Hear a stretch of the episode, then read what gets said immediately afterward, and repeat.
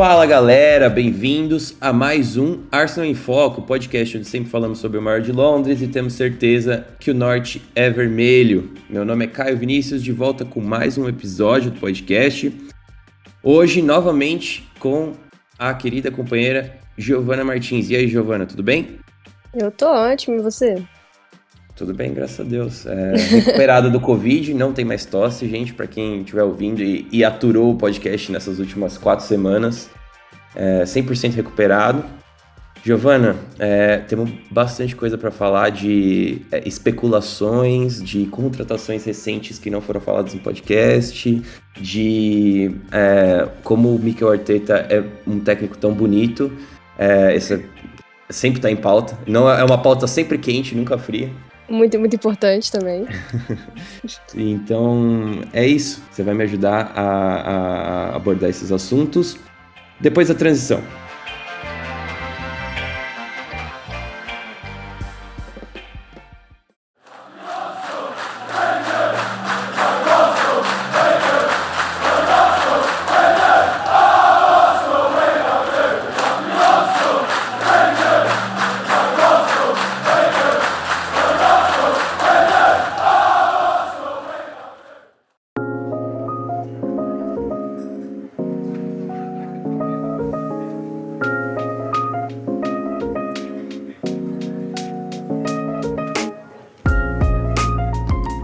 Beleza, vamos lá. É, eu queria começar, Giovana, perguntando para você. Eu tava ouvindo hoje os amigos do Arcecast. Gente, se vocês entendem conteúdo em inglês e não conhecem o Arcecast, vão lá ouvir com o Gunner Blog, que é o James McNicholas, que é jornalista do The Athletic, que cobre só o Arsenal, e com o Andrew, que é o criador do, do portal, que é o Arceblog, né, no caso. Ele é arroba Arceblog no Twitter. Eles são muito bons e eu adoro o podcast deles. É, todo podcast toda segunda e toda sexta. E eu tava ouvindo eles, eles comentarem um tópico que me deixou com vontade de trazer para cá. E eu já vou logo perguntar pra Giovana mesmo, porque é isso, ela falou para mim que é, eu sou o dono do podcast, que ela, eu podia trazer qualquer loucura aqui para conversar, então sem, sem nenhuma preparação prévia. Giovana, o que, que você acha dessa movimentação do Arsenal de ir atrás de jogadores do Manchester City? Você vê isso com bons olhos? Você acha que um, você fica meio desconfortável de que a gente esteja contratando jogadores que são, entre as, muitas aspas, e que eu não acredito que seja isso, mas descarte do Manchester City? É, como que você se sente em relação a isso? Mas assim, bem, de forma bem honesta, tá? É, pode abrir seu coração. Bem sincera, eu gosto. É, essa ideia de pegar os descartes do Manchester City, eu acho uma ideia falsa, principalmente porque a gente hoje a gente tem que entender que o City está num lugar que o Arsenal não está. É, o City está acima, não, não, tem como falar que não. É, e se a gente está pegando jogadores que são úteis para o nosso elenco. Por exemplo, o Zinchenko agora que, que tá chegando, que é extremamente versátil. É o Jesus que chegou, também é versátil. São jogadores que já são provados na Premier League.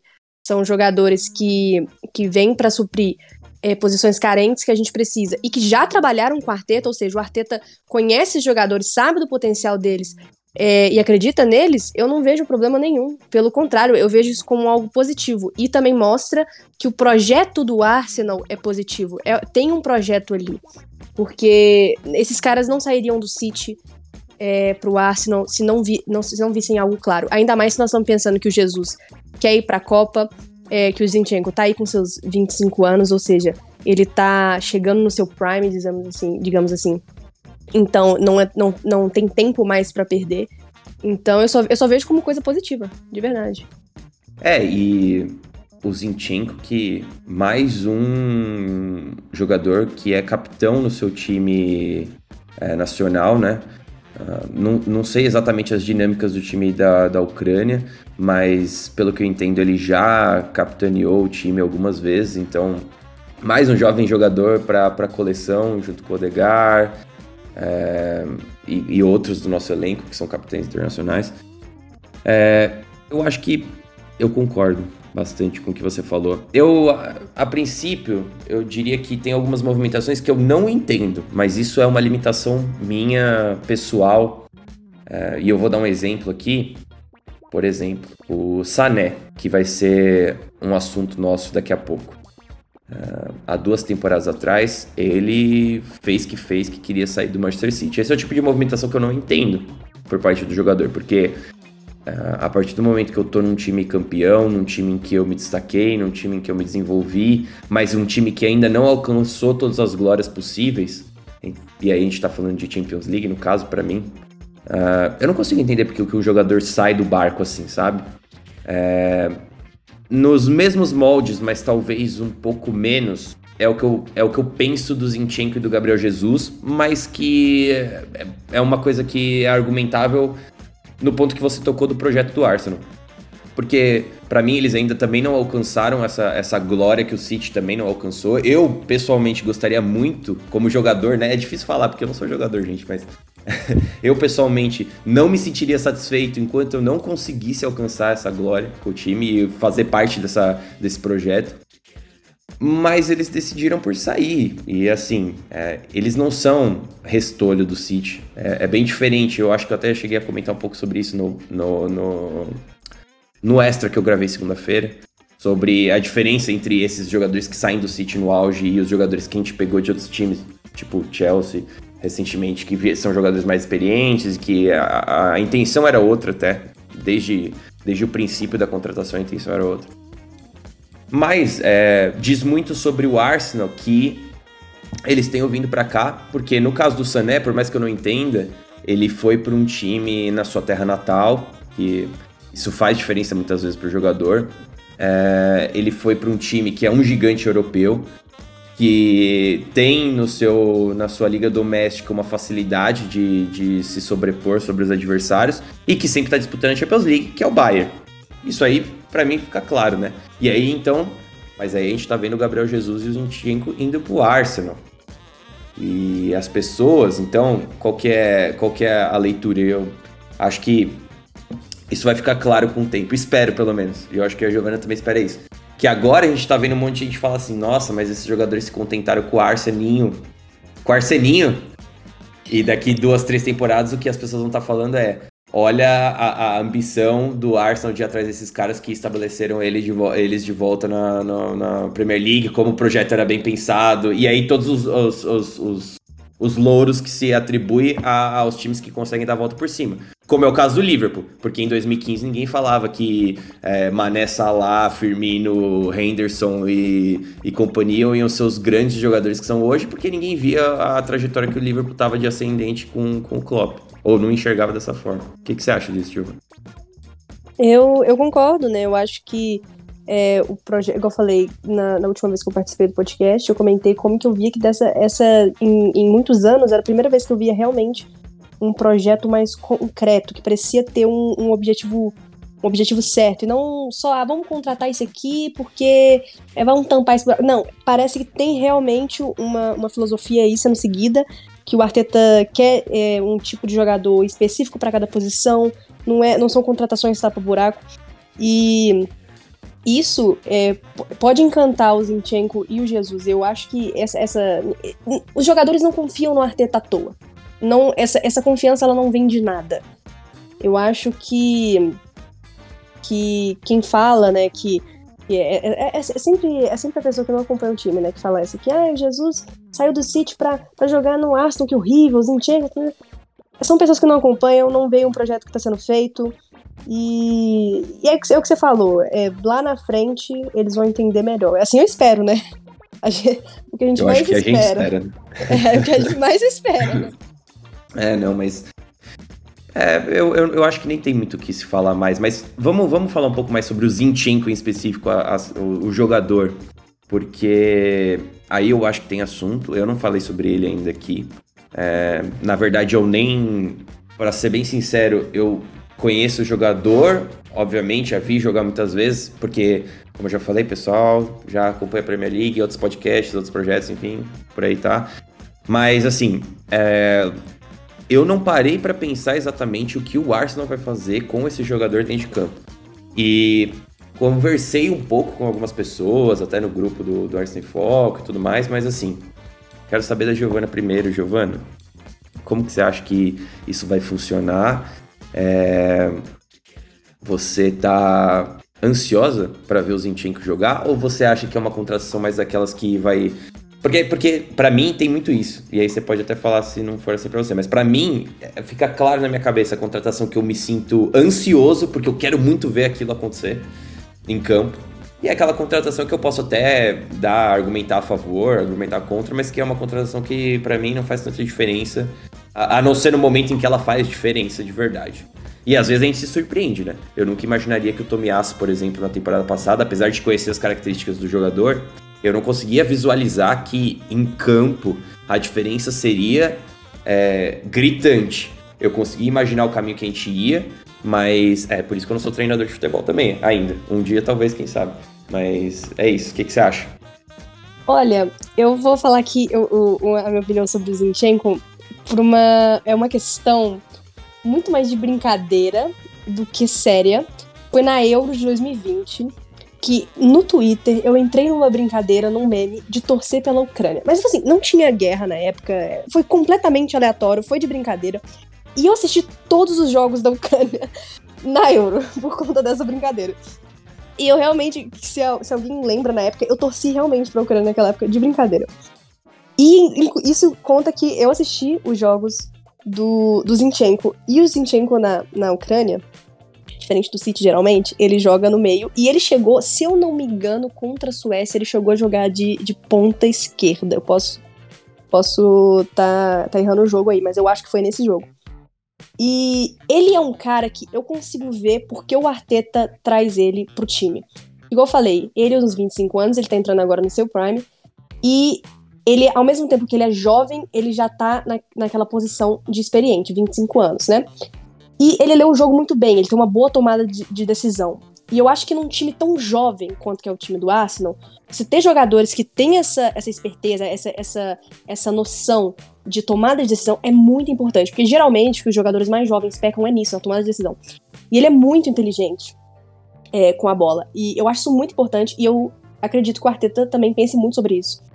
E ele também é um, é um jogador que é um que é lateral, que joga de meia, que joga de ponta, que cria muitas chances, né? Ele não é o melhor no, nos cruzamentos, mas ele lança muito bem a bola, ele passa muito bem a bola. Ele é muito inteligente em campo. É, e pelo preço de 30 milhões, eu não consigo ver um erro, né? Como eu falei, eu acho que é uma excelente contratação. Não é no mesmo hype do que, por exemplo, um Gabriel Jesus, para mim, né? Mas também tem a ver com a questão do Gabriel Jesus brasileiro e tudo mais. Ele também tem uma, tem uma, uma preferência por conta disso. Mas, no geral, eu consigo ver o Zinchenko indo muito bem, tão bem quanto o Tomiyasu, até melhor, porque não acredito que ele vá perder tanto jogo por lesão assim é, no, no, nessa, nessa próxima temporada. É, e isso te prova uma visionária, né? Porque acabei de achar aqui. A gente só colocar o Twitter dela ali e busca Zinchenko. 1 de outubro de 2019. Mendy é ruim demais. Sim, e, e criminoso tem, tem que estar tá preso. Zinchenko maior que Mendy. Pronto, não tem mais o que falar. 2019, gente. Sabe? Ela já tá voltando com o bolo, a gente tá indo com o fubá ainda. Zinchenko joga muito, limpa a marcação pros companheiros. 17 de junho de 2021. Ó, pra você ver, é. cara. Então, é isso. E aí, ó, 13 de junho de 2021, alguns dias antes. Zinchenko do céu, canetinha e vento. Eu acho que a canetinha era para dizer: toma aí do Gaspar, tô jogando para você, agora é com você. agora é só assinar. Não, mas brincadeiras à parte é. Eu gosto muito do Zinchenko. Eu, assim, vou ser o mais, o mais sincero possível que eu possa ser. Não é o tipo de jogador que. Eu gosto de jogador mais físico, mas isso sou eu pessoalmente, tá? Uhum. É... Com a bola, ele é bola, não tem o que falar. É... Meu estilo, o estilo de jogo que eu gosto de ver é um pouco mais direto, talvez, mas. É... claramente o Zinchenko vai ser um. Tem toda a questão do, do Nuno Tavares, que, porra, já falei tanto desse cara aqui, que, tipo, gente, acho que por isso o cara é um pouquinho demais. Ele passou um pouco da linha já arrumei briga no Twitter, mas a grande realidade é que o Tierney não joga a temporada toda e o Nuno Tavares sem confiança é a mesma coisa que o meu cachorro na lateral esquerda. Então, é, no fundo, no fundo, a gente tá falando sobre uma peça que é primordial para o nosso time.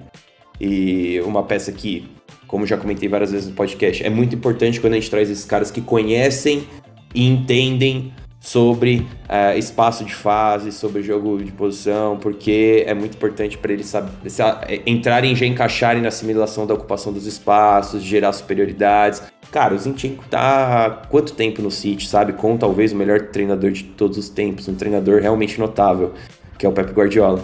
E então assim, tem para falar, sabe? Se encaixa muito bem. Agora, uma coisa que eu diria que para mim, características eu acho que a Giovanna foi muito bem, uma coisa que me incomoda um pouco, mas isso a gente posso estar até tá errado, a gente vai ver durante a temporada como que isso vai se desenrolar. Eu vejo muita gente falando sobre o Zinchenko como uma opção para o meio-campo.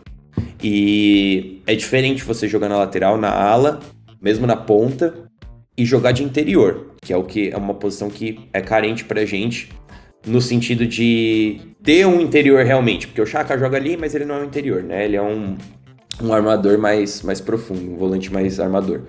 Então, assim, é, quando a gente fala sobre a posição, uma coisa que eu acho que é uma reflexão que eu, eu proponho para todos os ouvintes é entender o que, que diferencia uma posição da outra, muitas vezes, sabe? Então, eu acho que muito nos moldes do papo Alexander Arnold no meio campo, Zinchenko no meio campo, a gente tem que entender que o, o, jogador que ele é interior, ele não é interior só porque ele sabe passar a bola muito bem, ou só porque ele sabe driblar muito bem, ou só porque ele sabe chutar a média distância muito bem. É, existe também uma noção espacial, existe também uma questão de receber a bola de costas, receber a bola de lado, ver o jogo de costas, escanear, principalmente para as posições do meio campo ter um pouco de ritmo, de pausa, isso é uma coisa que.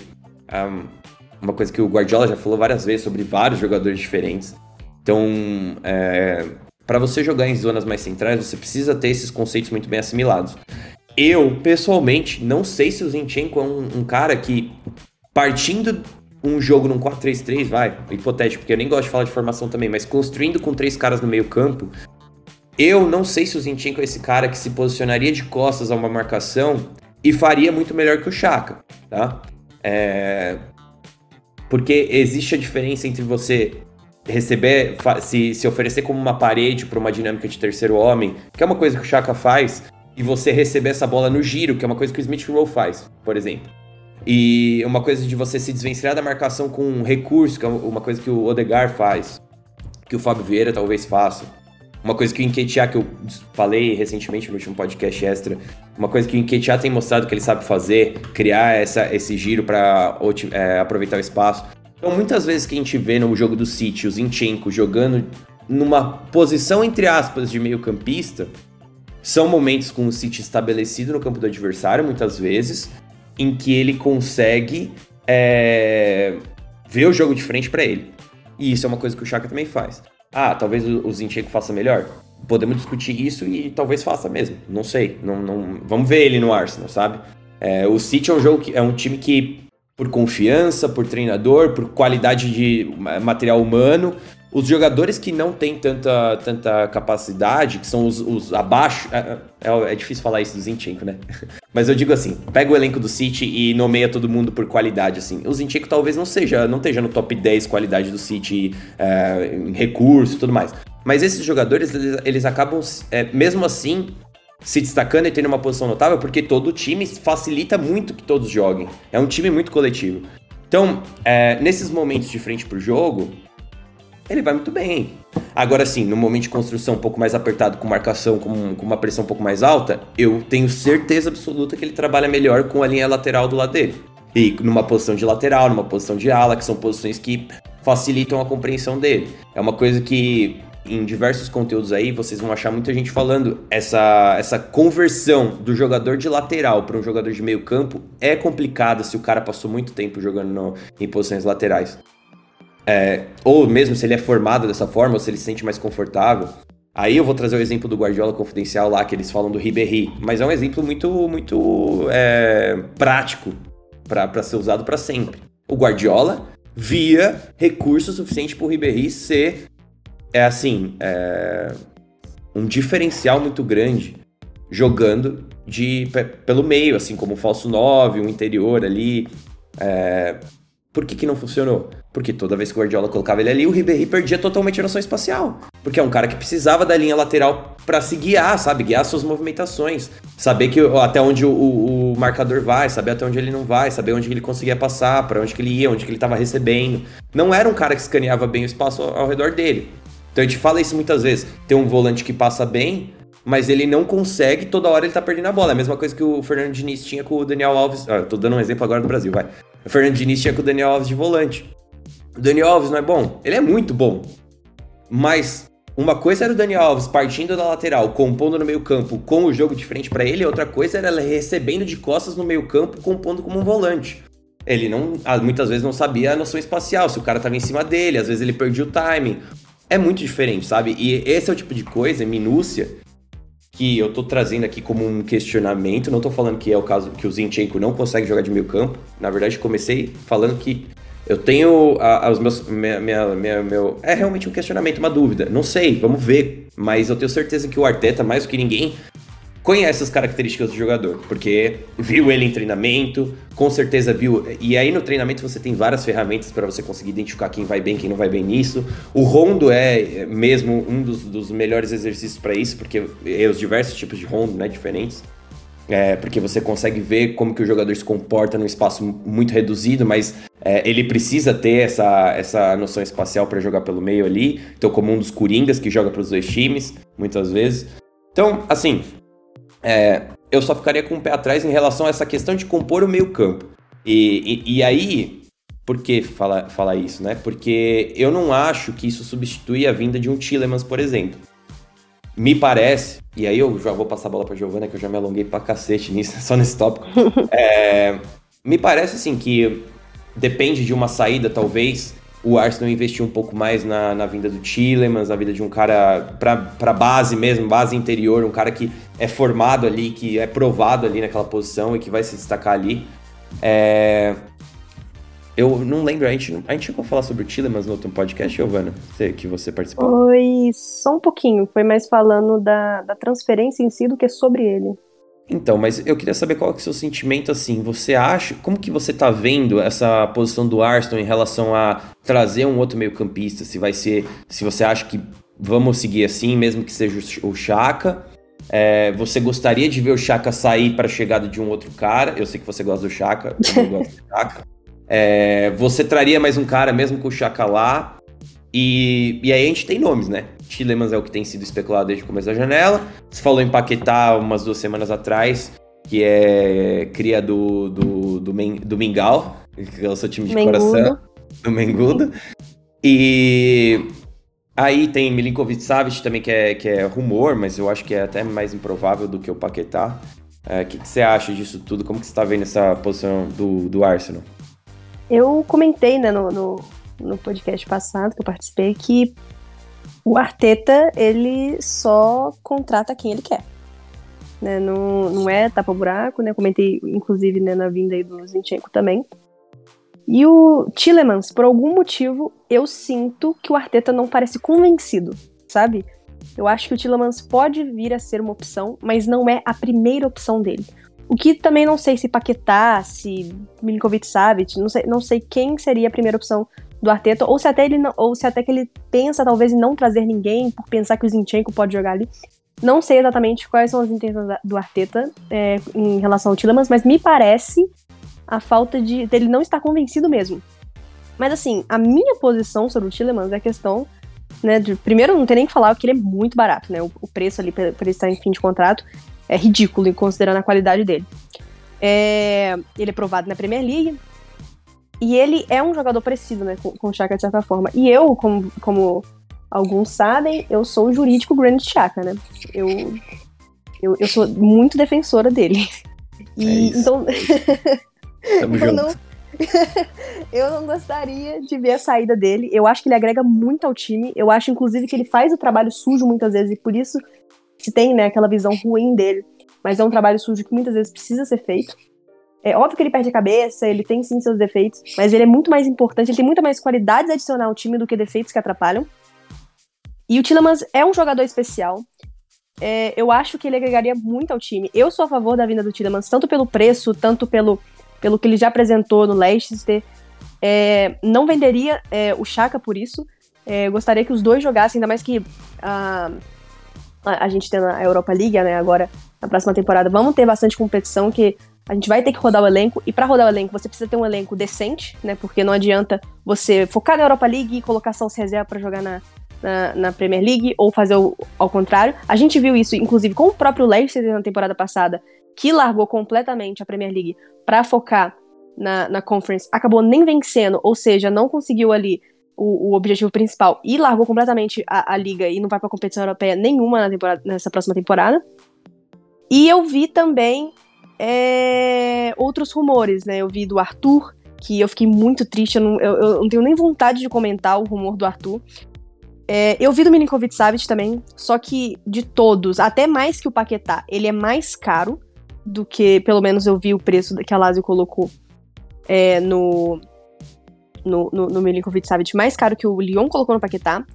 E eu já posso estender pros dois ou você quer falar antes do, do Tillemans? Qual que. Toca pau, toca pau, vai. No nosso, então, então vamos embora. Raciocínio, nossa linha de raciocínio, a gente não tem. É, aí eu, eu, então eu vejo assim, eu vi o, o, o rumor, né, do, do Milinkovic Savic sendo o, o, mais caro de todos, 27 anos, não sei se um cara não tão jovem, tão acostumado com a liga italiana, que é uma liga menos intensa que a Premier League, se daria bem depois de tanto tempo acostumado a, lá na Lazio.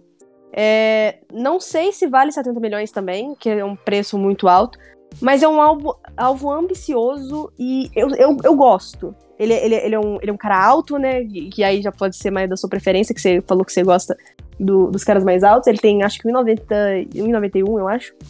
É, então ele é bom em duelos aéreos.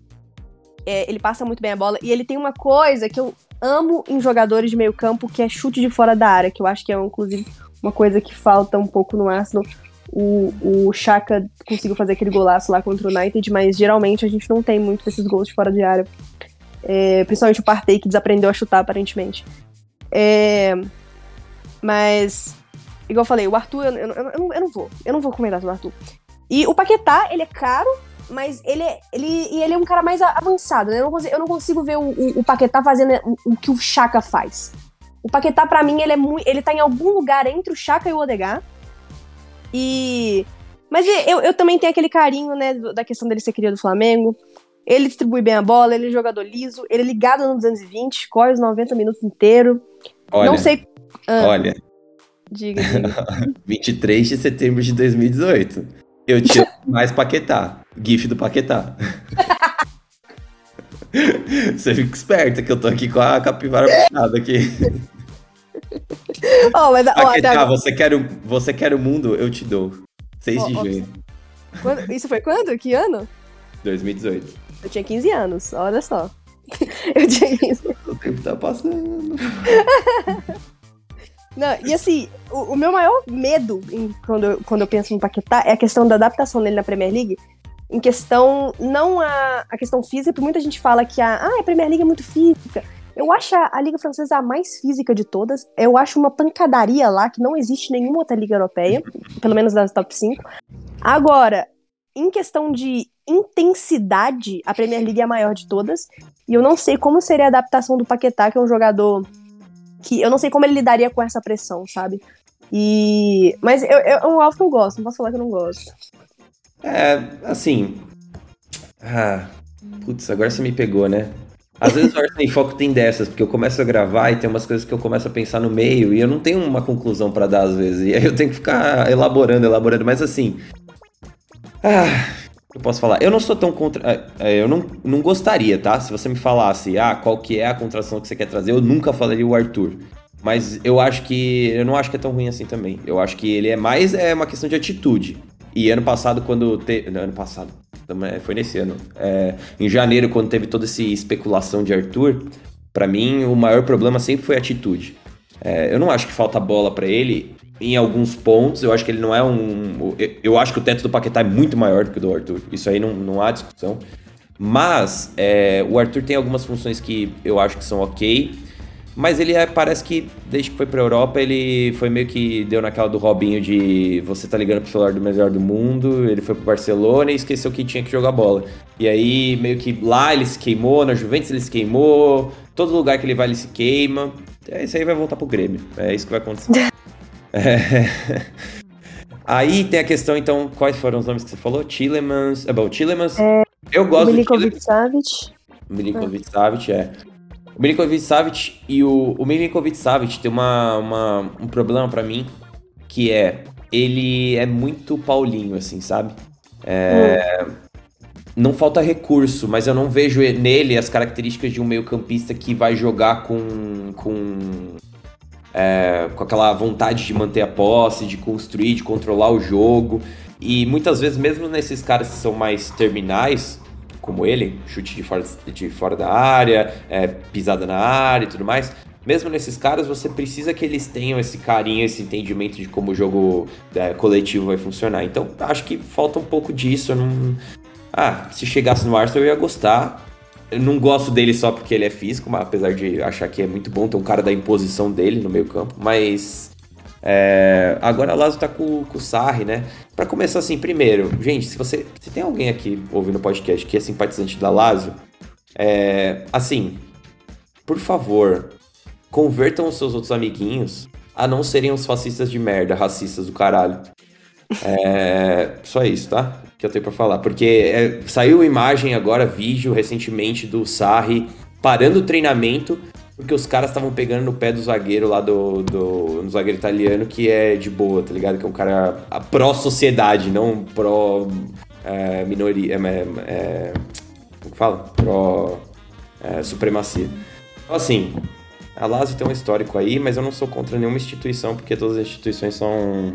tem todas as pessoas, né? Agregam todos os tipos de pessoas. Mas, gente, por favor.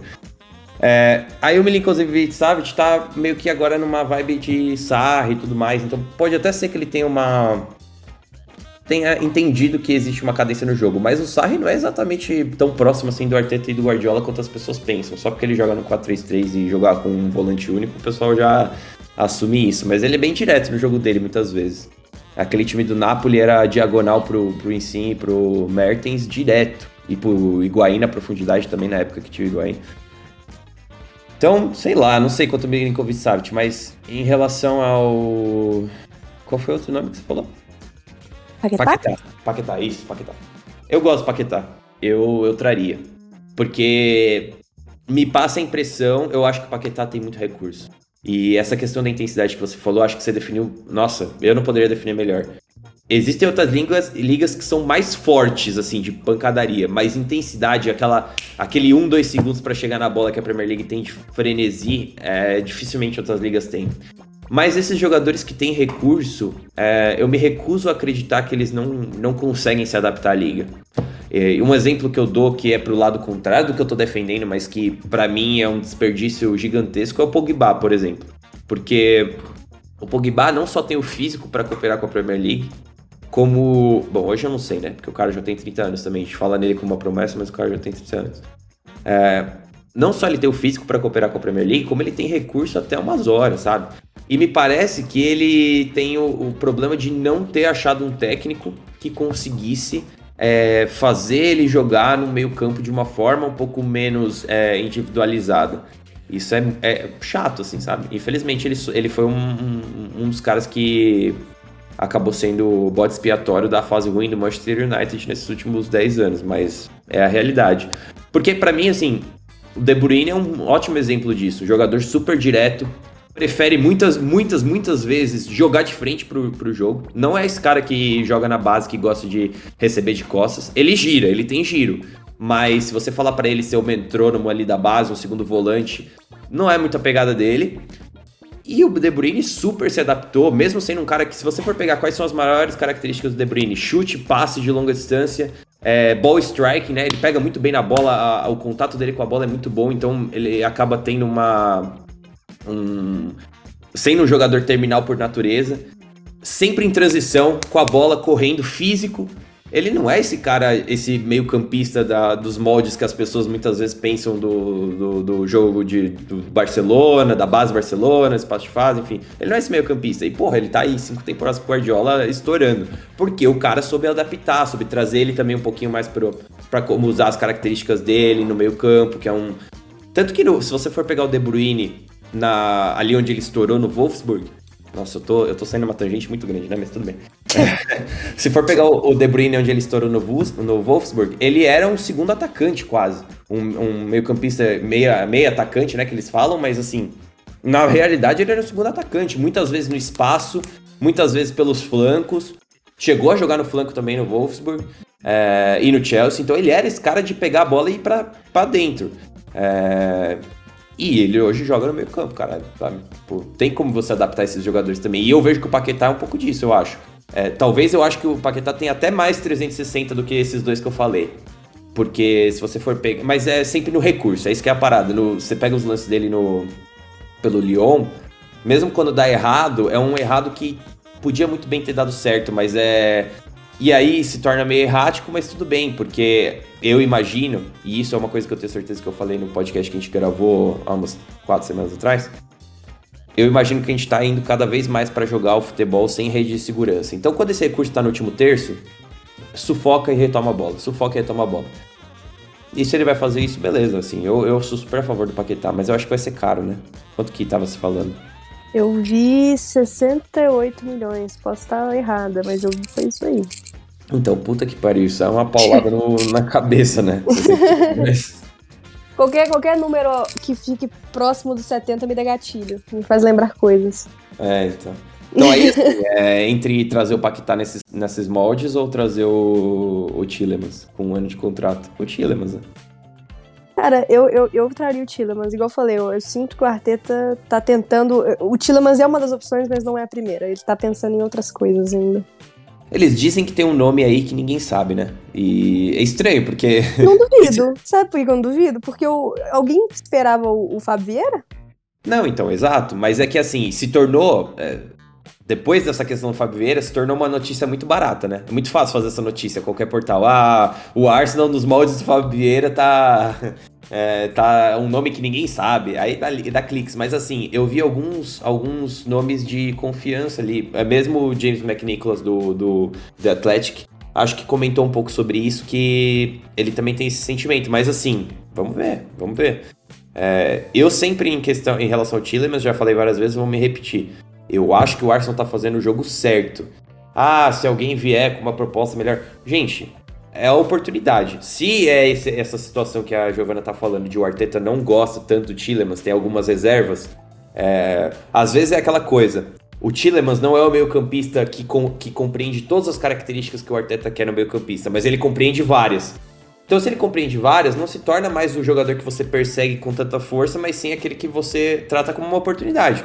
Então, é, ah, se chegar uma proposta maior e ele sair para outro time, acontece. Se não chegar, é uma oportunidade a 20 milhões no final da janela. Porque o Leicester não vai querer vender por 20 milhões agora, no, começo, no meio de julho. Mas na última semana de, de, de, de, na última semana da janela, ali, no começo de agosto, você chegar com um cheque de 10 reais e o, um, sei lá, pagar o almoço do jogador do Leicester, eles vendem. Uma coxinha. Exato. Então, então, é isso. Então trata dessa forma e eu acho que é ok. Super ok. Eu, eu aprovo que seja dessa forma. E eu não tenho que aprovar porra nenhuma também, né? Mas... Giovana, eu quero saber agora sim. Leroy Sané faz seu coração palpitar ou você é do time contra o Leroy Sané? Porque assim. Eu não vou dar minha opinião. Vai, fala Cara, você primeiro. Eu, eu vou entrar de surpresa depois. Então. Eu, vou, eu, vou, eu vou dizer duas palavras. Ah. Sou fã. Ah, agora a gente vai perder a linha. deixa, eu, deixa, deixa eu dizer, o meu problema maior agora que é. o Sané, ele tá em baixa, né? Querendo ou não, ele saiu do City, ele não correspondeu tudo que se esperava no Bayern. Então, o Bayern... não corresponder também é muito é relativo, né? O que, que é não, não é relativo, é, é, relativo. Mas eu digo assim, não pelo, pelo que se foi dito, principalmente nas redes sociais e tudo mais, o Sané não. É porque se espera que o Sané vá brilhar mais do que na Premier League, numa liga, é, entre aspas, pior, vamos dizer assim. E não foi o que rolou. Mas também tem que lembrar que a, a, a, mídia, quando você sai da Premier League, ela diminui também, né? Eu tava comentando isso ontem no Twitter, inclusive, que o Rafinha, que terminou em terceiro lugar na Ligue 1, era um ninguém. Ele foi brigar para não cair de, de, de, divisão no Leeds, ele recebeu três propostas, do Arsenal, do Chelsea e do Barcelona. Sim. Pô, então, você comparar uma mídia da Premier League com qualquer outra mídia de qualquer outra liga, não existe. Então. É, eu, eu, vou até mais longe. O time do City, hum. Eh, novamente, era melhor do que o time do Bayern nessas últimas duas temporadas. Então era óbvio também Sim. que ele fosse marcar mais gols. Sim, isso, isso. Principalmente porque o, o, o, o sistema né, do, do Guardiola ele, ele é feito para os pontas brilharem muito também, né? Eu, eu, eu sinto que o, o Guardiola, ele, ele. Sinto não, né? Uma, porra, você vê que, o, que os pontos são muito importantes pro Guardiola. já, pegou, já, pegou, já pegou os maneirismos do Arsenal em foco? Eu sinto não. Já se autocritica na, na gravação. eu discordo de mim mesma. Mas enfim, o, eu vi que o Bayern queria vender ele por 70 milhões. Uhum. Ele chegou lá por 60. Uhum. Ele, se ele, entre aspas, cai de rendimento ou não se corresponde às expectativas ali uhum. de, de todo mundo, ou perde um pouco da mídia, ele ser vendi é, vendido por um preço maior, aí a conta não fecha para mim. E eu acho que aí é um, uma coisa que o Arsenal não deveria fazer. Eu, uhum. a, eu acharia ok pagar o mesmo valor que o Bayern, Bayern pagou nele. Uhum. Algo acima, não. É. É, na Premier League, ele é provado. Uhum. É, quando, ele, é, quando ele jogava contra o Arsenal, eu tinha medo. Diga. É, uhum. Ele era uma ameaça constante no ataque. É, é, um tipo de jogador que eu gosto muito. Ele joga dos dois lados e já jogou centralizado. É, mesmo que nas pontas, obviamente, ele, ele é muito melhor, ele tem. A, ele, a, o corredor para ele é muito importante, ainda mais um, um jogador velocista que nem ele. É, e eu gosto. Eu, eu, é, é, o tipo de jogador que eu gosto. Eu, quando ele jogava contra o Arsenal, eu falei, era uma ameaça o tempo inteiro. E se o Arteta, né, que já trabalhou com ele, puder recuperar ele, entre aspas, né? Não que ele. Não que hoje ele seja o, o, o o Aleph Manga, né? Mas digamos que é, ele não está o que, o que se esperava. Mas se o Arteta conseguir botar ele no seu potencial máximo, é, hum. seria. Nossa, seria talvez o melhor jogador do ataque do Arsenal. Se tá, conseguir. outra coisa, outra coisa que eu quero te perguntar. Isso é tudo que você tem pra falar sobre o Sané? Pensa bem. Acho que tem mais coisa que você pensa sobre o Sané. Que ele é gostoso? É essa?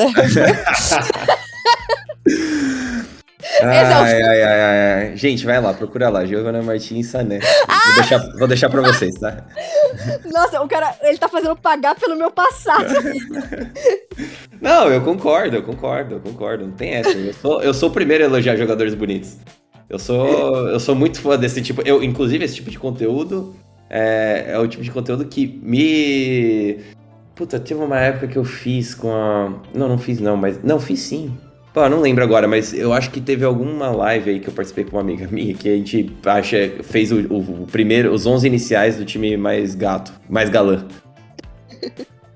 Bom, Depay e, e Sané estariam nesse time. É só isso que eu tenho que falar. Sané com certeza. Depay a, a, tem uma vírgula aí, hein? Talvez. Ele é muito bonito, mas não sei se dos mais bonitos. Agora, não, eu tenho não, não, dois tweets. Eu, eu entrei no meu Twitter aqui, eu, eu, eu, tive que buscar o meu passado, né? Uhum. Tem dois tweets dele falando que o Sané é o jogador de futebol mais bonito do mundo. Tem Sim. dois, não é um, é dois. Exatamente. Exatamente. e tem um aqui que você projetou um pouco. Pensando aqui na seleção, ale... seleção alemã de 2022. Gnabry, Kimmich, Werner, Brandt, Havertz, Goretzka, Sully, Sané.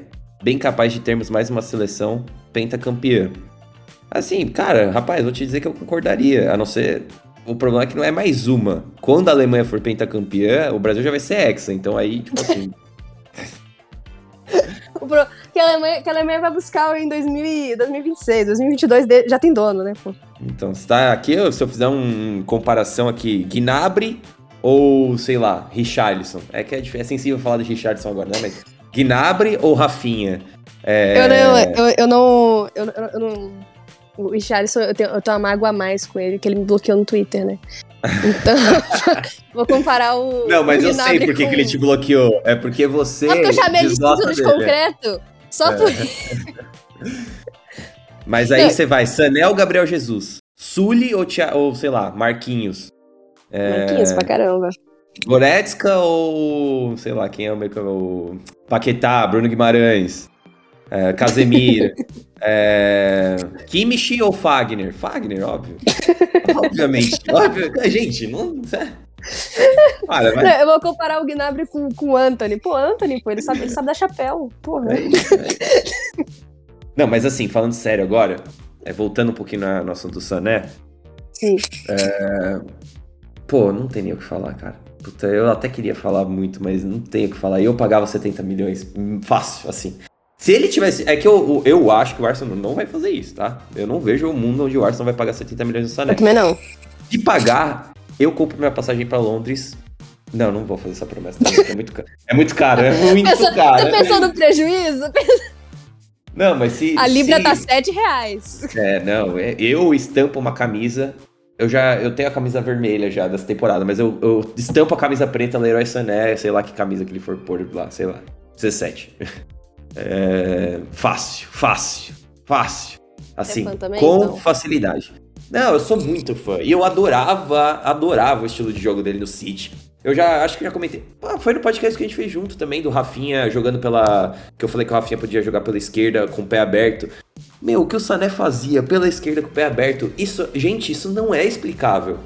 Me fala um outro jogador que faz o que ele fazia. Na esquerda, com o pé aberto, partindo para dentro, cortando para dentro, cortando para fora, recebendo em profundidade, pondo um pouco pra caixa, é, finesse de direita, sabe? Umas coisas assim, batendo falta. E ele joga na esquerda, sabe? É, é, no Bayern jogou muito pela esquerda, inclusive.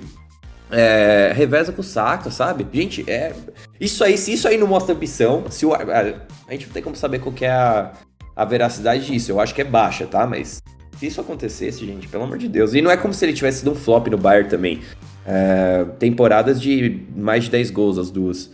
Não. Sim. Na, é, sim, sim. Na, na é, mas 20, é que sim, o que eu digo sobre a questão do, do, do, cair de rendimento é que se esperava que ele fosse se tornar. Ah, sim, é pô, um dos melhores ali do mundo, Spa, entendeu? E não foi como.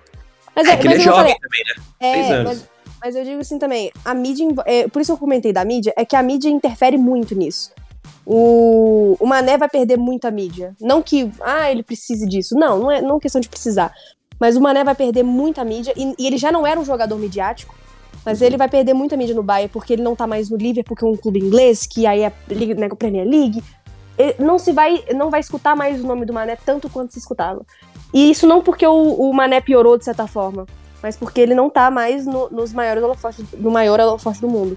É, não um 12 e se fosse tá, pra né? Espanha ainda, né? A Espanha ainda tem bastante mídia, mas assim. É... Sim, são as duas maiores. A, a, a, Espanha perdeu um pouco depois da saída do Cristiano Ronaldo e do, e do Messi, né? Perdeu essa, esse grande negócio. Mas Real Madrid e Barcelona nunca vão deixar de ser Real Madrid e Barcelona, né? Mas Hoje, os holofotes principais não deixam de estar estão na Inglaterra, não, não, não, adianta. É, e assim, aí tem, vi gente também falar assim. Sobre é, o histórico de lesão, eu nem pegaria muito nisso, porque a grande realidade é que antes da lesão no, no ligamento cruzado, ele não perdia tantos jogos. Tem aqui, se eu somar em.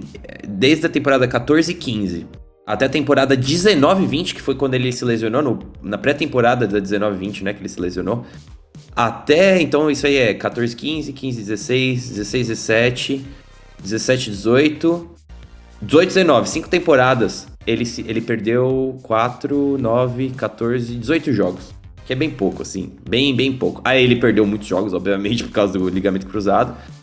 E aí, depois disso, ele só perdeu seis jogos. E desses seis, um foi por coronavírus. Outros cinco foi, tipo, uma. E, foi... e os outros cinco nem foram nessa temporada mais recente, foi na outra ainda. Na primeira, logo depois da... do ligamento.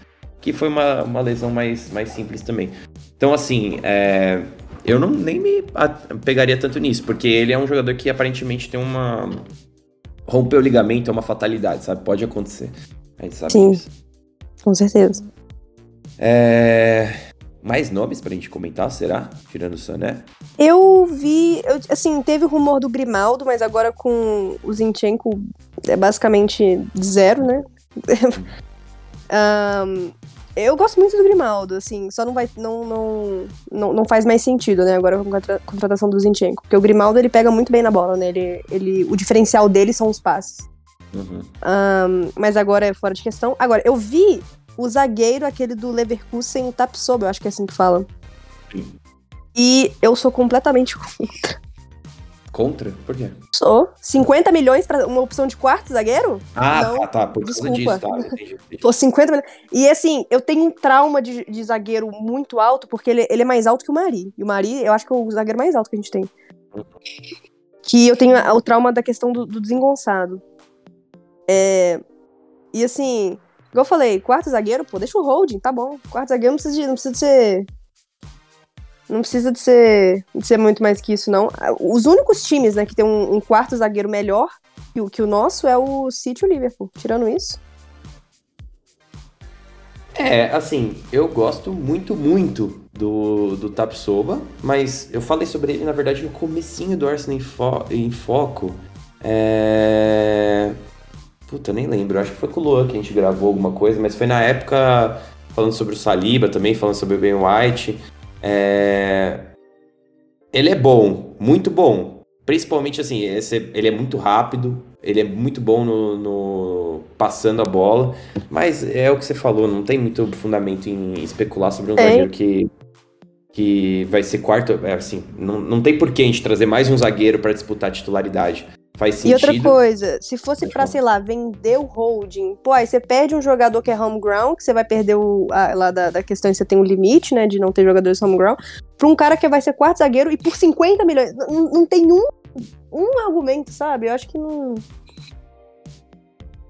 Ah, é, mas é isso. É, o Saliba jogou os amistosos agora e o amistoso contra o Everton, né? O pessoal falou que ele foi bem. Eu, eu não cheguei a ver porque Eu não vi eu não, também. pagar, é, eu não ia pagar sei lá quantos euros pra ver jogo amistoso do Arsenal na pré-temporada, né? Mas Não, eu vi num, num, num link aí, né, que, né, links. O Uhum. do. O primeiro. O primeiro. O segundo eu não consegui assistir, foi o que o Saliba jogou. É, eu vi algumas pessoas falando que ele tava um pouco tímido, assim, em questão de talvez tentar um passe mais, mais ousado e tal. Não é primeiro jogo do cara também, voltando depois de sei lá quantos empréstimos, deixa ele. Deixa ele. E tem aquela questão de que o que eu achei muito positivo foi assim, a gente viu, o Arteta chegou e falou, é, agora a gente viu ele progredir no que a gente esperava que ele tivesse progredido ano passado. E agora ele Isso tá dá pronto pra... confiança, né? Exato. E, e exa- e foi essa- exatamente isso que ele falou. Você, você viu a, a coletiva também? Mano, não, Não. sei se foi coletiva. não. É porque eu É gosto que de eu- assistir as coletivas, mas eu sei que tem gente que vê no Twitter mesmo as coisas que falou. Ah, não, assim. tô- é que eu tô muito conhecedora do Arteta agora. É. Quase bestes. Entendi. É, é, então. ai, ai, ai. Esse bebê, ó, gente, que tá aqui, o- os de verdade vão saber. Esse bebê eu embalei, hein? Lá em 2020, esse bebê eu embalei. Agora, agora eu vou receber o crédito. Eu recebi os xingamentos lá em 2020, não vou receber o crédito agora. Ô, Ó, não, eu, mas- eu, eu acho É. que uma coisa que, de todas as coisas que vocês podem pe- pesquisar hoje relacionado ao meu nome do Twitter, não procurem Giovana, é, Giomartins, arroba, arroba não, hashtag Artetaut. Proibido pro- pesquisar isso. Pes- proibido. proibido. Proibido, entendi. Você sabe que Se eles falam. achar alguma coisa é montagem. Eu apoiei enquanto deu. Agora não dá mais. Pesquisou Ou o Arteta cai, ou quem vai cair é a agência de divisão. 13 de dezembro de 2020. Não, mas assim, a, a grande questão é que ali, né, naquele momento. Então, é, é, é- é muito. É difícil falar, porque a grande realidade, e eu vou falar isso me, me cortando por dentro, mas assim, a grande realidade é que a gente aqui fazendo trabalho assim de. de é fã, sabe? No fundo. A gente tenta fazer com carinho, qualidade, a gente tenta buscar, buscar conhecimento, né? Fazer curso tudo mais, mas não tem como a gente saber, sabe? A gente não tá lá no dia a dia acompanhando o trabalho do profissional. Então, a gente, é, eu falo por mim assim, eu ter olhado, visto algumas coisas que eu achava que eram interessantes, que faziam sentido, é, a adaptação do elenco ali, logo naquele comecinho que eu achei, aquilo me pegou muito forte, assim, sabe? Ver um time que era totalmente desmobilizado, o mesmo elenco que a gente já sabia que era um elenco ruim, pelo menos a gente deveria saber naquela época. Que já era, que era um elenco cansado, um elenco caro, um elenco que não era compatível com o que a Premier League estava pedindo. Ver a mobilização que ele trouxe, mesmo sendo todos atletas que não faziam nenhum sentido para ele, assim, que não foram ele que trouxe, enfim, várias coisas. É, ver a mobilização, ver ele estancar a- a quantidade de gols que a gente tomava, ver um time bem mais compactado, ver um- um- uma assimilação muito rápida das ideias, das superioridades e tudo mais. A partir dali se tornou muito sobre o time criar confiança e se tornar mais autoconfiante. Isso é uma coisa que a gente fala, mas o Guardiola é muito bom nisso. O Guardiola é muito, muito Sim. bom. Em dar e passar, imbuir o jogador dessa confiança. Porque isso é o diferencial. O que que faz o. É, um exemplo besta, né? Mas o que que faz o Bukayo Saka jogar um jogo que nem ele jogou contra o, sei lá, o Newcastle e um jogo que nem ele jogou contra o. Sei lá, um jogo que ele destruiu contra o Tottenham dentro de casa. Sabe? É, é, o mesmo jogador. Então existe muito do. O esporte é humano, mental. E, cara, isso aí.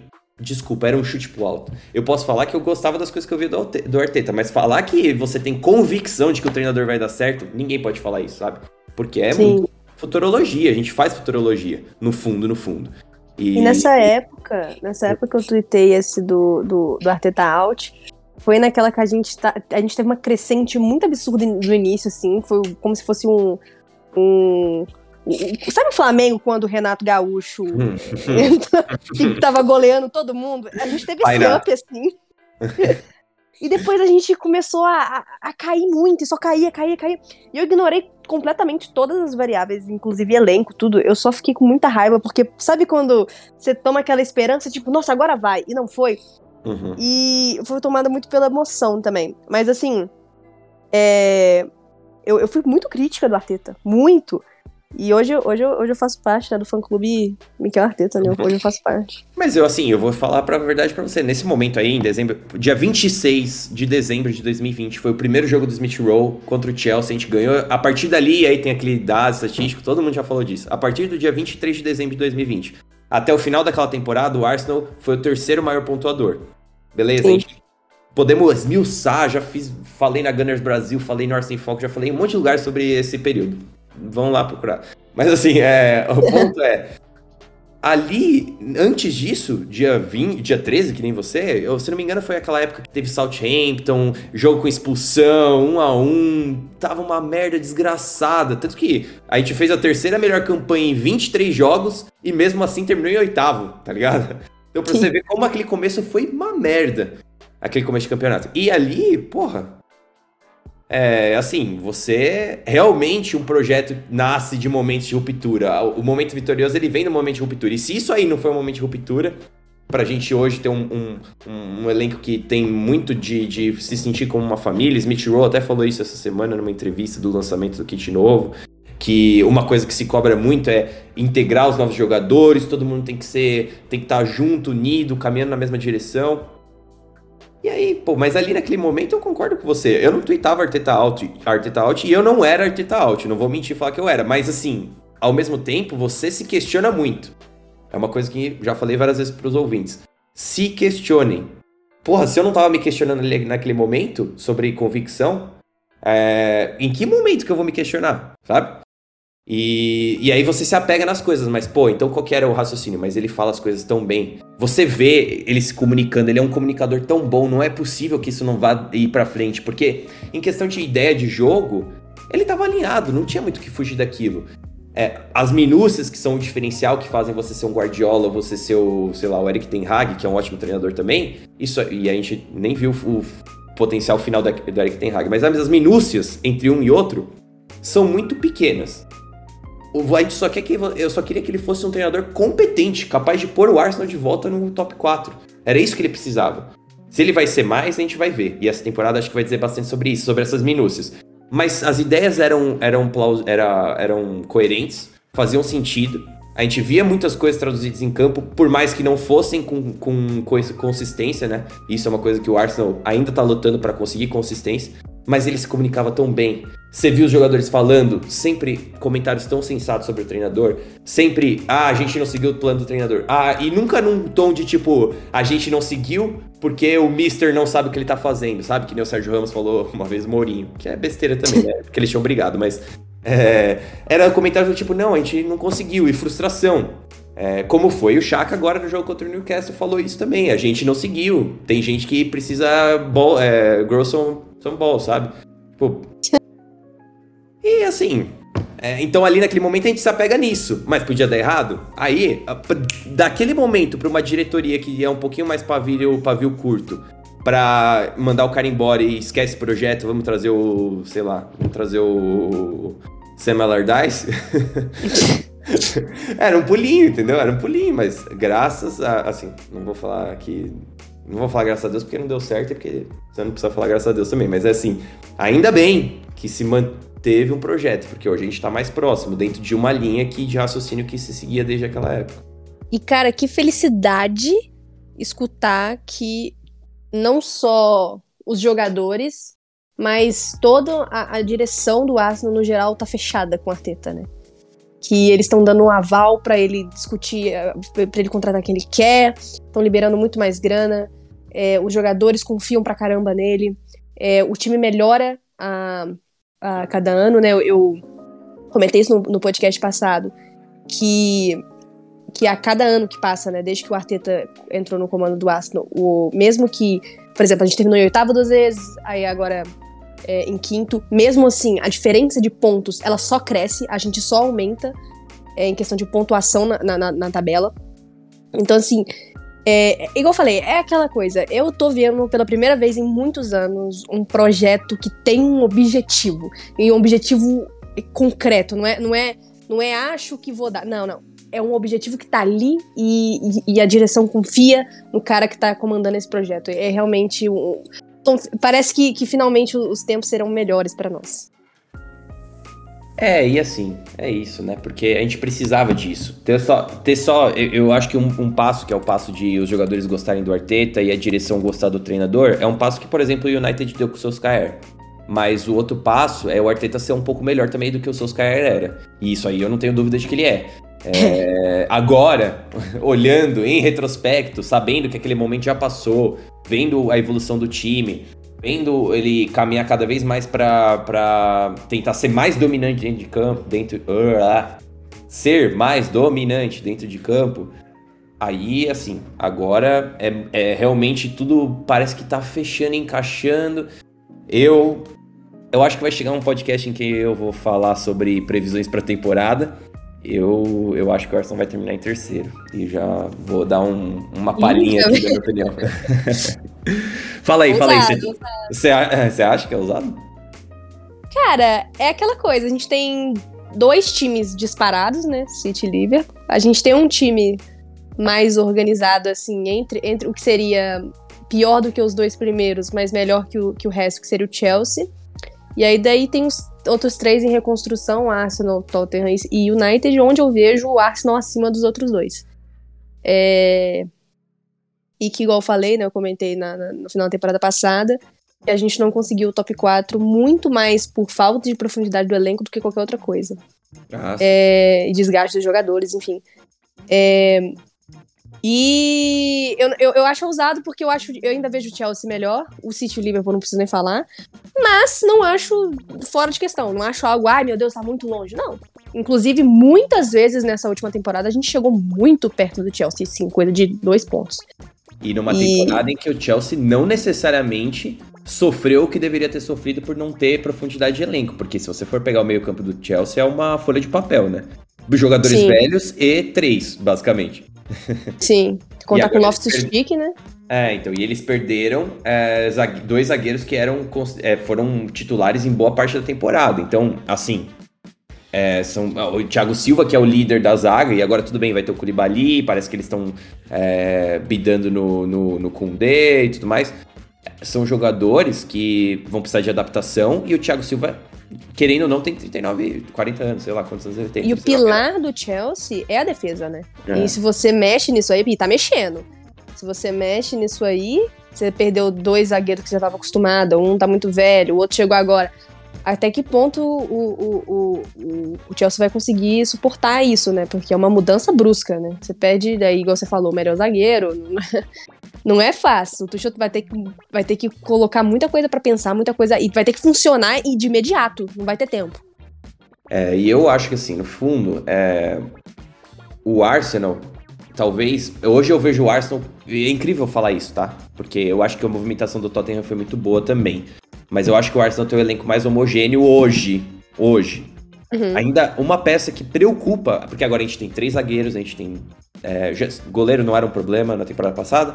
A gente vai ter dois laterais bem competentes e um que parece, inclusive, hoje é, vi rumor do Brighton atrás do Bruno Tavares, que eu acho que seria excelente. Mais uma temporada na Premier League para ele é, talvez evoluir ou pelo menos ganhar um pouco de valor, se for uma questão de depois vender. Mas jogando num esquema em que protege ele, que é como ala, com três zagueiros, um, um cara um pouco mais.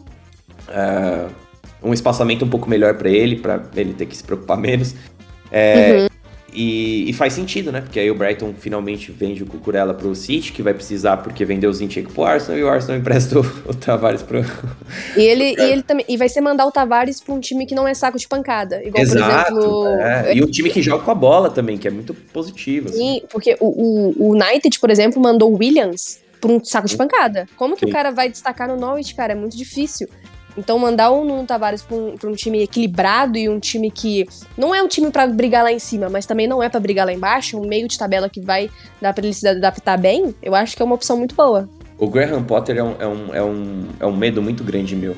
Eu, eu tenho muito medo desse cara parar no Tottenham. Muito assim. É, eu é, gosto dele como técnico. É, é, um medo que é inexplicável. Conte, é, eu, eu, eu, realmente, podemos discutir aqui, mas esse é outro podcast. Eu vejo limitações no futebol do Conte. Acho que é outro período em que ele foi vitorioso. O futebol hoje evolui numa velocidade muito grande. O time do Tottenham tem muita dificuldade de pressionar, não consegue tirar a bola dos adversários que, que procuram reter a bola. E hoje eles têm muito sucesso com o futebol direto porque eles têm bons jogadores e principalmente que eles têm o Harry Kane, que é um cara que faz tudo, se apresenta na área e arma. Sim. O, o Tottenham tá uma lesão do Harry Kane de não ter um substituto à altura para conseguir ter a mesma eficiência aproveitando os pontos na, na, na temporada. Imagina o Harry Kane lesiona, eles vão depender do resto da temporada inteira do Richarlison, cintura é. de concreto, que agora eu posso não, falar porque já me bloqueou é. mesmo. então, assim. É... Eu gosto do Richarlison, Giovanna, não faz isso comigo. não, eu não tinha nada Não é a mesma característica, ele. né? Não é a mesma característica, realmente, isso aí não tem é. nem o que falar. Eu não tinha nada contra ele, até ele me bloquear. E eu, eu, eu, eu deixa eu me defender aqui rapidinho eu não. Eu não falei mal dele, eu não falei que ele, que ele tinha cintura de concreto. Não foi no perfil dele, foi no meu Twitter, eu não marquei ele. Não, tipo assim, não tem nenhum tipo de, de forma de, dele ter chegado nesse tweet, a não ser que ele mesmo pesquisou o nome dele e foi olhando os tweets. Que foi ele. provavelmente o que aconteceu, né? Ou a é. assessoria é. dele, nem ele. Ou a assessoria dele, exatamente.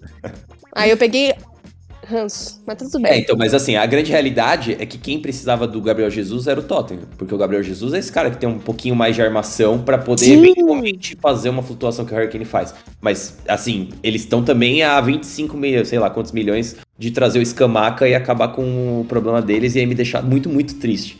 Mas, Mas é... eu, eu não vejo o Scamaca vindo pro Tottenham. Posso, posso, ah, posso. Eu, eu, nunca torci tanto. Eu odeio essa, essa supremacia do, da Juventus e do Milan, mas assim, eu nunca torci tanto pro Scamaca assinar logo com porra de um time italiano e parar de me assombrar. Porque ele já não vai vir pro Arsenal, então. É, tinha, tinha, tinha, conversa do, tinha conversa do PSG, né? Que não sei o que aconteceu. Eu é, lembro que ele tava é verdade, quase acertado. Eu não sei o que colou. E assim, mas é isso, na verdade. Eu acho que o Arsenal tem um elenco muito homogêneo hoje. Assim, a gente tá um lateral direito de ter o melhor elenco, talvez, dos, dos, dos times fora o Liverpool e o City. Um bom lateral direito, né? Mas Sim. aí, se vê o Tillemans, eleva tanto. O Tillemans, Paquetá, todas vezes que falou Sané, eleva tanto em qualidade que eu acho que não se torna mais tanto uma questão sobre peças, porque hoje a grande realidade é que o City ainda tá acima, acima de todos os outros, e tal, não uhum. acima do Liverpool, né? Mas acima de todos os outros, sem o Zinchenko. Os caras vão improvisar o Aké, vão improvisar o, sei lá quem, o Cancelo. Tudo bem para eles, entendeu? Mas. Sim. É... Mais algum nome você acha que a gente tem para falar? Ou é isso aí? Dos rumores que eu me lembro são esses. Não sei se lembro de mais algum. E agora o Arsenal. Puta, vou até procurar aqui, peraí. Vou até ter que fechar aqui a busca da, dos, tweets da Giovanna pra ver quais são. se divertiu? Se divertiu.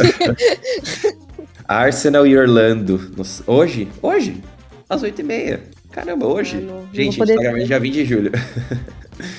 eu não, eu vou ver meu Coringa. Coringa e. É, eu vou ver o Mengudo, eu vou ver o Mengudo. Aí na dia 23, uh, sábado, Arsenal e Chelsea na Florida Cup. Depois. Ah, é chato jogar com o Chelsea, né? Por que, que os caras inventam essas merdas? Eu odeio esses amistosos contra time bom. Aí depois, dia 30, uma semana depois, tem Arsenal e Sevilha, Copa Emirates. E eu aí, a gente já, dia 5 de agosto, já tem Premier League. Gente. Sabe que eu, sabe que eu gosto de, de, de de pegar, por exemplo, um time como o Sevilha, Ah, eu acho um, um- Não é a mesma coisa, porque é, pré-temporada não necessariamente é, é reflexo da temporada geral e tal. Mas eu gosto de pegar esses times que são o que a gente talvez enfrentaria numa Europa League. Ah, E de, de uma forma tá não. lembrando disso? Eu tô, se soubesse o hype que eu tô pra essa Europa League, eu, tô, eu, eu, eu, eu tenho, eu tenho muito. O, o, tem duas opções né, no final dessa temporada. Ou eu vou estar muito feliz, ou eu vou estar muito triste. O que não significa que eu vou, que eu vou largar a mão do Arteta de forma alguma. Mas, Giovana, isso é a vida do torcedor do Arsenal. Não tem. Desculpa Faz te parte. Temporada passada foi positiva, mas eu tava muito triste. Tanto Eu que eu fiquei mais de um mês. Eu acho que fiquei mais de um mês sem gravar podcast, porque. Caraca, eu, eu fiquei frustrada, né? É, mas fazer o quê, né? Era o... A gente Mas foi até onde deu, né? A vibe da Europa League, porque eu odeio a Europa League, eu não queria estar jogando. Cara, eu odeio a Europa League, mas eu odeio muito mais não jogar nada na- no- É, é enquanto os outros jogam. Você lembra? Eu não sei se você lembra, eu tava muito a saudade que eu ficava do Arsenal. Eu, teve um tweet que eu fiz, inclusive, que eu, eu chutei um nome horrível lá, acho que é Legia Vazão. Não, não era isso, mas era um time muito ruim. Uhum. E eu falei, eu daria de tudo pra ver o Arsenal jogando contra esse time horroroso hoje, às 5h45 da tarde, que é sempre nos horários quebrados, né? Então, É, é. daria de tudo. Exatamente, é isso, é horário quebrado. ah, mas é. Assim, eu concordo com você, mas é que é, tem um período ali que os jogos acabam perdendo um pouco de sentido, eu acho. Principalmente na segunda aba da fase de grupos, que aí meio que o time já tá encaminhado. Mas assim, eu, eu odeio muito mais a Copa da Liga, se você fosse me perguntar. Eu a não pior de todas. É, Nossa. Eu acho que a, a, a questão de, de- dessa temporada, Premier League, na minha, na minha opinião, né? Premier League, Europa League, FA Cup e Copa da Liga. A Copa da Liga podia explodir, na minha opinião. A pior co- coisa que- inventada. Então. É. Caramba. Nossa, não, tá bom. Isso aqui eu vou falar depois de terminar de gravar, que eu acabei de Tá bom, então, ah, Giovana, acho que a gente cobriu tudo, né? É, assim, nem vou falar, a próxima vez que a gente tiver. Vamos se falando aí, a gente vai gravar de novo, com certeza, gente. Claro. Quem gostou, bate palma. É. Mas eu vou falar assim, vou abrir aqui. A grande realidade é que eu sei que todo mundo gostou, porque o outro podcast com a Giovana foi o que foi mais ouvido na história do Arsenal em Foco. E já tava sendo mais ouvido com, tipo, cinco dias de lançamento.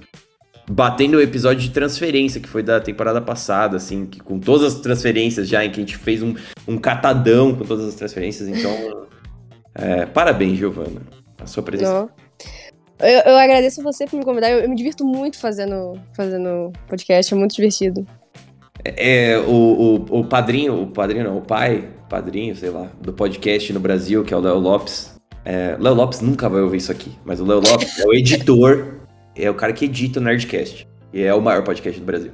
Aham. E ele tem vários podcasts, né? O Radiofobia, enfim, ele faz vários. E ele fala assim: podcast é cachaça. Depois que você começa, você não consegue parar mais. É, e é isso. Então, bom, você vai aparecer mais, gente. Giovana vai estar aí durante a temporada.